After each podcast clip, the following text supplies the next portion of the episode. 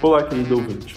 Está começando mais uma edição do nosso programa Resenha Econômica, uma atividade do PET Economia UFS. Aqui temos episódios inéditos, lançados quinzenalmente. Além disso, temos a exibição de episódios todas as quartas-feiras, ao meio-dia, na Rádio Universitária FM 104.7.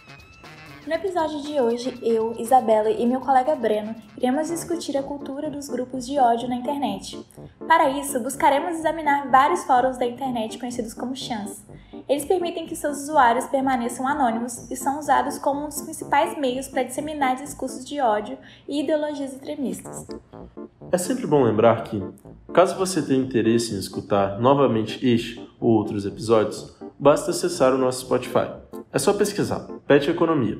E caso você tenha algum interesse em sugerir novos temas para os próximos programas, fazer algum comentário, além de ficar por dentro das nossas outras atividades, nos sigam também nas outras redes. O nosso Insta é o arroba PetEconomiaUFS. Além de podcasts, também fazemos resenhas escritas que ficam disponíveis na nossa página da web. Então dá uma passadinha lá. O site é peteconomiaufis.wix.com. Estamos esperando você por lá. Você já se deparou com publicações ou vídeos que falam sobre homens estarem sendo vítimas de uma sociedade em que o protagonismo feminino avança? Ou então afirmando que há necessidade de um despertar masculino para ir contra essas mudanças? Estes discursos, aparentemente inofensivos, têm origens históricas relacionadas com o patriarcado e vêm se amplificando nos meios virtuais. Muitos desses canais tentam transmitir a ideia de que existe uma verdade oculta sobre as mulheres e relacionamentos amorosos e que os homens são os únicos a possuí-los, sempre com um teor conspiratório. Nesse sentido, esses fóruns costumam usar a expressão red pill, fazendo uma referência à pílula vermelha do filme Matrix, que supostamente desperta a pessoa para a realidade. Assim, ele é utilizado para descrever os homens para os quais essa suposta verdade foi apresentada. É importante compreender que esse tipo de conteúdo é disseminado em diversas redes sociais online, como o TikTok, o Facebook e o Twitter. Entretanto, muitos desses conteúdos extremistas não têm suas origens diretamente nessas redes, mas em fóruns, onde o anonimato é garantido aos usuários denominados chans. Os chans são espaços em que pautam-se questões muito heterogêneas, desde memes sobre gatinhos sofinhos a discursos extremamente violentos contra grupos historicamente marginalizados. Para entendermos melhor as dinâmicas desses espaços anônimos, vamos nos basear no artigo do pesquisador Luiz Antônio Alves Meira, Infiltrados na Chan, que analisa esses fóruns. No trabalho, o autor busca compreender de onde são extraídos esses fragmentos de manifestações odientas e como esses discursos se manifestam em ações reais e organizadas contra minorias sociais. Vale ressaltar que os conteúdos fomentados nesses espaços não surgem do nada e que tais fóruns apenas organizam e explicitam o que há de pior nas opressões estruturais de nossa sociedade. Nesse sentido, os conteúdos fomentados no Chance são sintomas de problemas muito mais profundos e é importante ter isso em mente para tratarmos a questão com a profundidade que merece. Welcome to the internet. Have a look around. Anything that brain of yours can think of can be found. We've got mountains of content, some better, some worse. If none of it's of interest to you, you'd be the first. Os chans são fóruns online criados no início dos anos 2000 e têm influência significativa na cultura da internet. Um chan se caracteriza por uma lógica específica de interação entre seus participantes, a lógica dos image board, onde cada usuário precisa postar uma imagem para a criação de cada thread ou fio de discussões, sem a necessidade de registro prévio e com sua identidade preservada, sendo o criador da postagem exibido como alguém anônimo. Os fóruns, em formato de image board, possuem moderadores que adequam o fluxo de postagens às regras específicas de cada site, que formarão as características estéticas e ideológicas daquele espaço.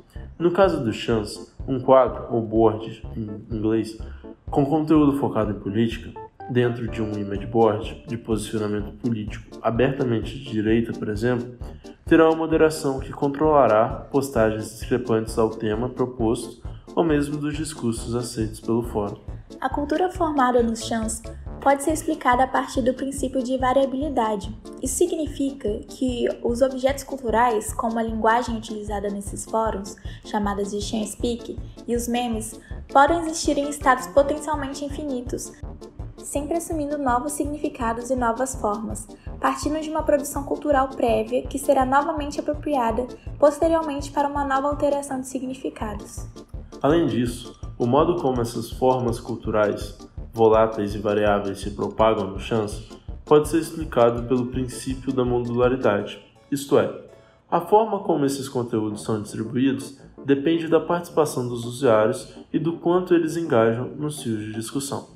Toda essa dinâmica, aliada ao anonimato, gera um estímulo para a produção de conteúdo sem a preocupação de responsabilização, visto que as postagens acabam tendo vida curta nos fóruns e sendo sempre alteradas para novas discussões. Podemos dizer que no Chance nada dura em seu significado original, e todo conteúdo é uma apropriação infinita de conteúdos anteriores. De certa forma, a cultura do Chance é identificada pela sua constante diferenciação em relação ao que era. O escritor Colin Striker, conhecido por seus estudos sobre privacidade e identidade nas redes, explica que, apesar do anonimato presente na cultura do chance, esses ambientes são regidos por uma certa ética, isto é, por um conjunto de regras e valores que dizem o jeito supostamente correto de se comportar e interagir nos fóruns. Em decorrência do caráter da variabilidade já apresentado, essas regras se apresentam de forma não formal e não institucional, ou seja, elas aparecem sempre de forma velada e tácita nas interações. Não há um espaço em que diga de forma explícita quais são as regras e cabe aos usuários, por meio de sua própria observação, entender qual é a maneira correta de interagir nos fios de discussões. Essas características presentes nos espaços do Chance ganharam sua forma mais plena a partir de seu expoente mais conhecido, o 4chan. Tendo sido criado em outubro de 2003, o fórum foi altamente influente na cultura de internet entre o público mais jovem por seus memes, piadas e pegadinhas organizadas online e realizadas no mundo real. Segundo Cold Strike, o 4chan é uma variação direta do 2channel e do Futaba, image board japonês de cultura pop, de onde a estrutura da página e a interface foram diretamente influenciados.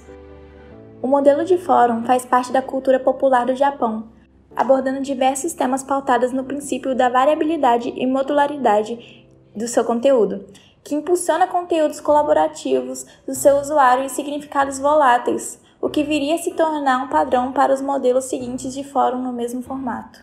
O 4chan foi um marco para a ética das culturas na internet por estabelecer o que a acadêmica Angela Nagel chama de política online da transgressão. Essa política é entendida aqui como um símbolo de diferenciação, uma vez que a transgressão se refere à superação dos valores morais e culturais do mundo offline, portanto, que se diferencia da ética online do chance. Sendo Forchan o mais famoso dos image board, explicar seu funcionamento acaba por explicar o funcionamento de todos os seus análogos, o Forchan, como um espaço de discussão volátil e de regras mal especificadas, tornou-se um território fértil para os mais diversos tipos de subjetividades e culturas, baseando-se na ideia de que o anonimato está relacionado à luta de liberdade de expressão.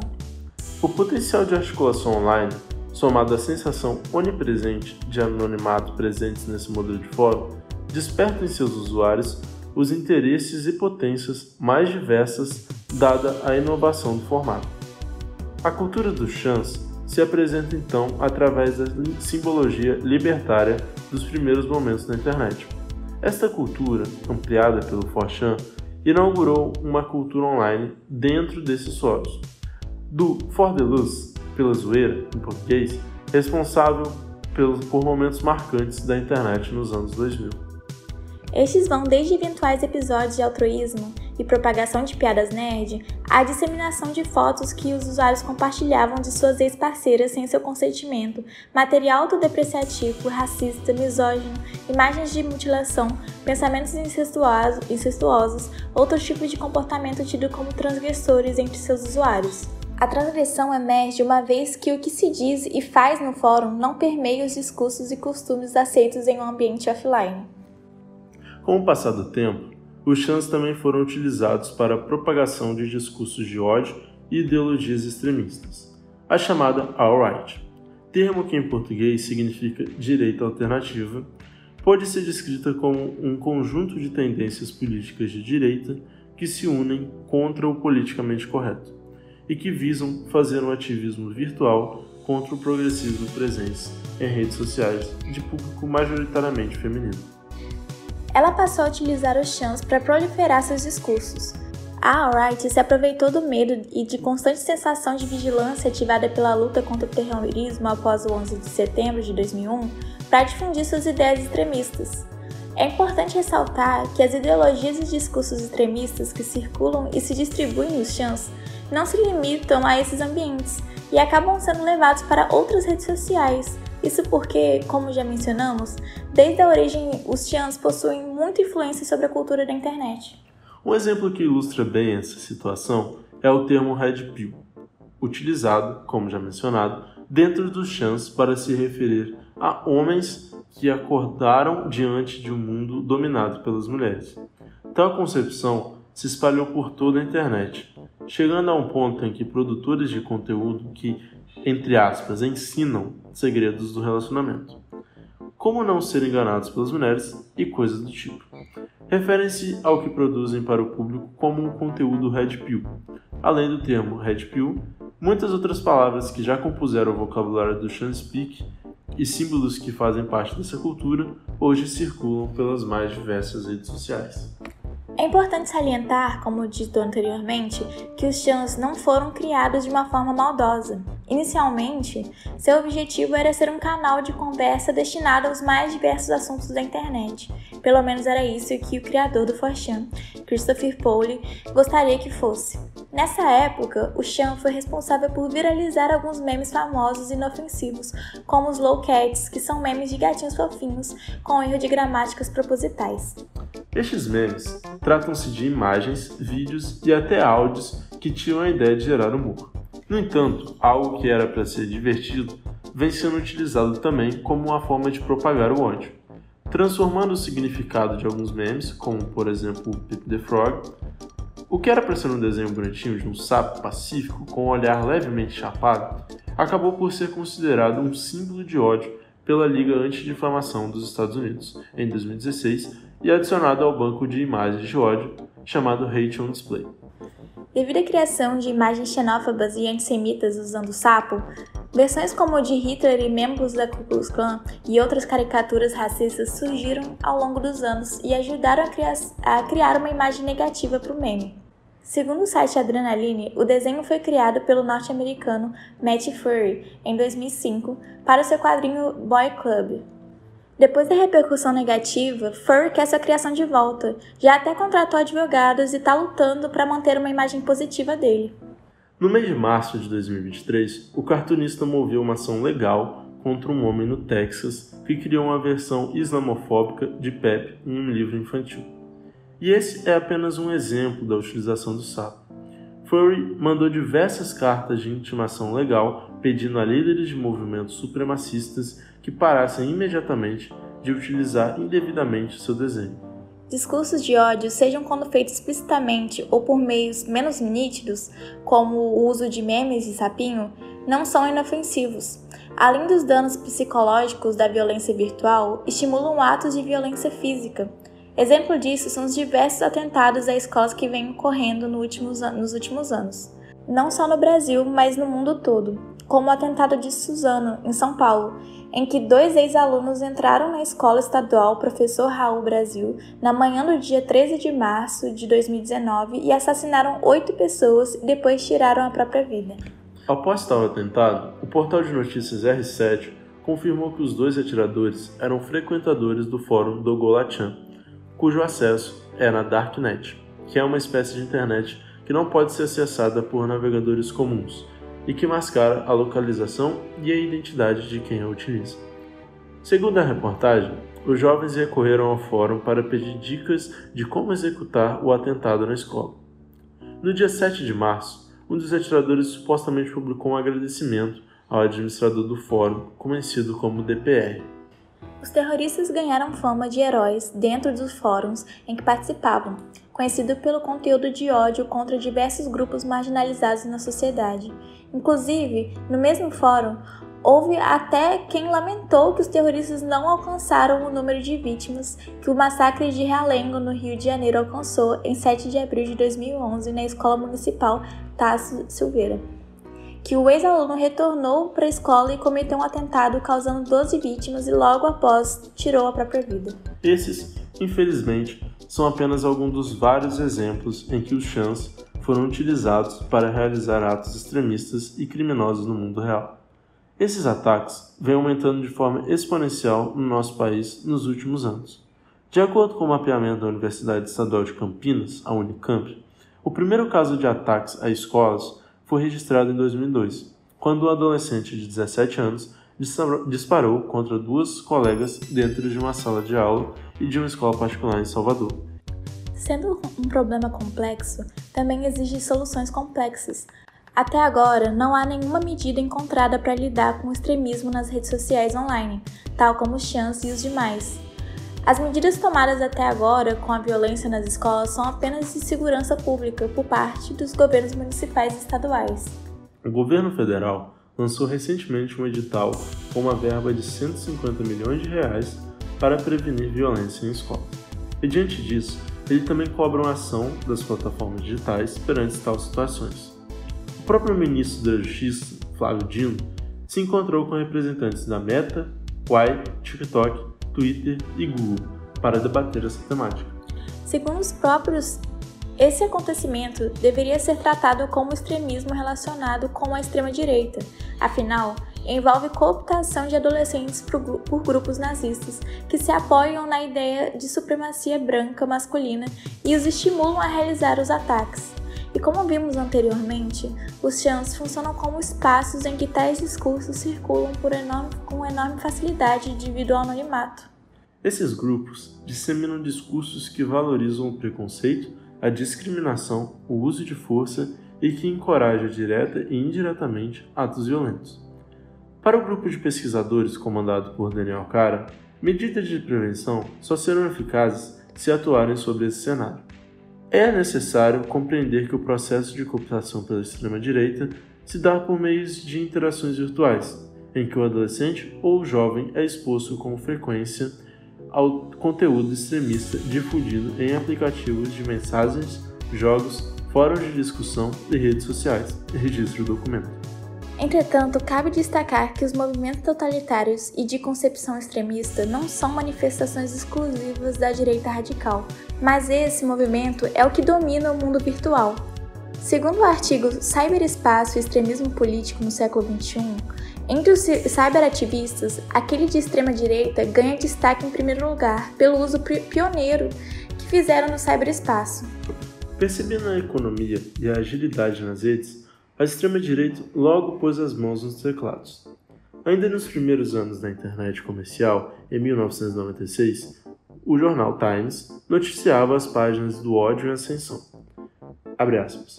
Os racistas descobriram que a internet é uma maneira maravilhosa de levar sua mensagem a um grande público a baixo custo. As ideologias extremistas que se utilizam do ódio como ferramentas de cooptação não surgiram e nem acabaram nos fóruns. Nos tempos modernos, podemos perceber isso quando observamos que grupos extremistas que se voltam contra avanços sociais se manifestam pelo mundo, tendo como exemplo mais claro o nazifascismo europeu. O que há de peculiar na cultura do ódio que habita a internet? Sua forma dinâmica e adaptativa.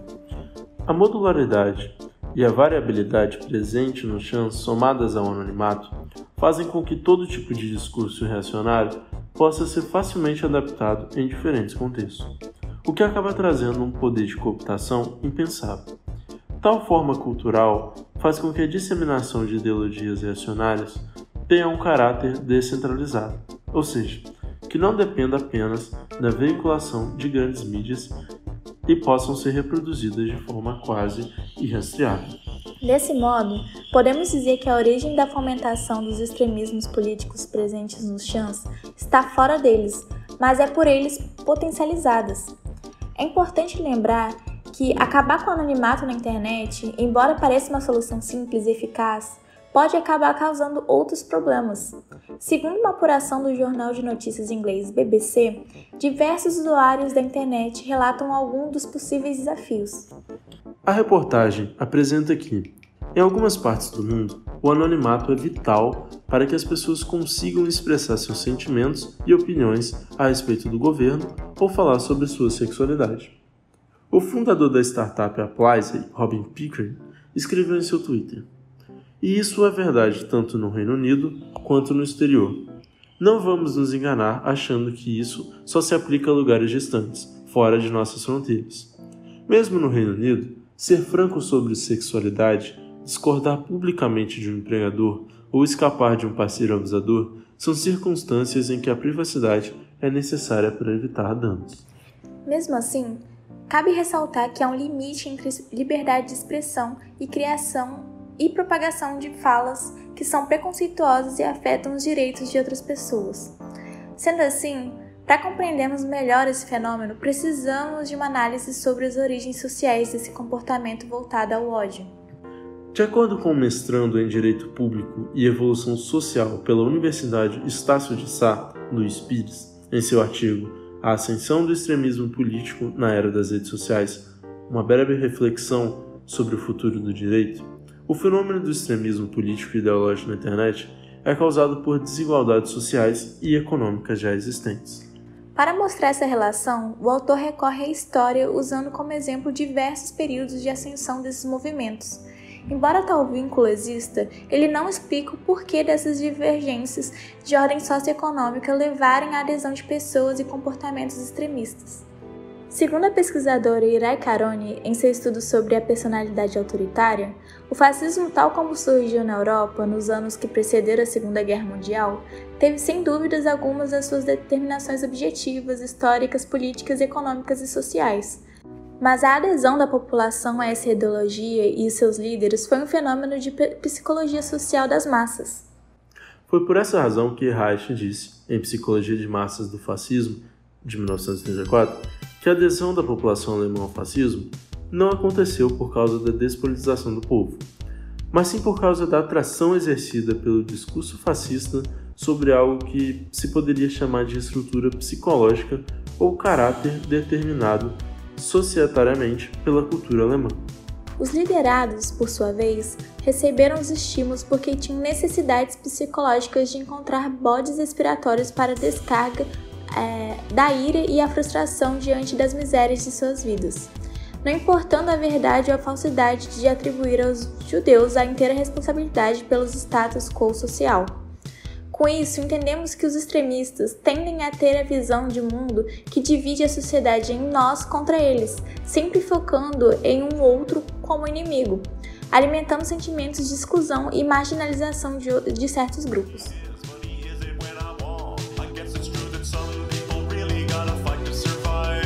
Some people are white guys in 1985. White guy, 1985.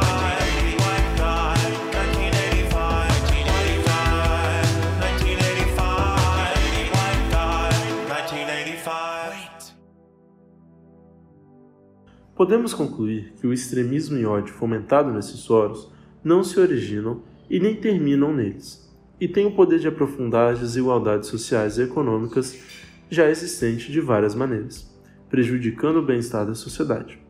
Mesmo que haja contribuições positivas nos foros, precisamos nos atentar sobre os males causados, não só no chance, mas também na internet como um todo, que vão além do espaço virtual.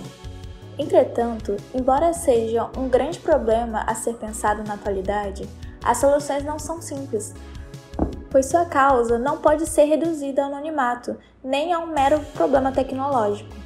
As soluções desse problema passaram por uma série de estudos, debates e medidas relacionadas à nossa sociedade como um todo. E nós, como cidadãos, devemos cobrar que o governo financie pesquisas e debates para que as medidas relacionadas ao tema sejam tomadas, além de uma cobrança do próprio Estado aos donos dessas redes sociais em que tal extremismo circula livremente para que seja combatido. Então é isso, galerinha. Mais um episódio chegou ao fim. Esperamos de verdade que vocês tenham gostado. E caso tenham ficado com alguma dúvida ou queiram mandar alguma sugestão de tema para os próximos episódios, mande um e-mail para a gente no peteconomiaufes.gmail.com ou também pelo nosso site peteconomiaufes.wix.com/site. Lá vocês podem encontrar também nossas outras atividades ah, e aproveite para nos seguir no Instagram, PetEconomiaUFES, para ficarem por dentro das novidades do nosso grupo.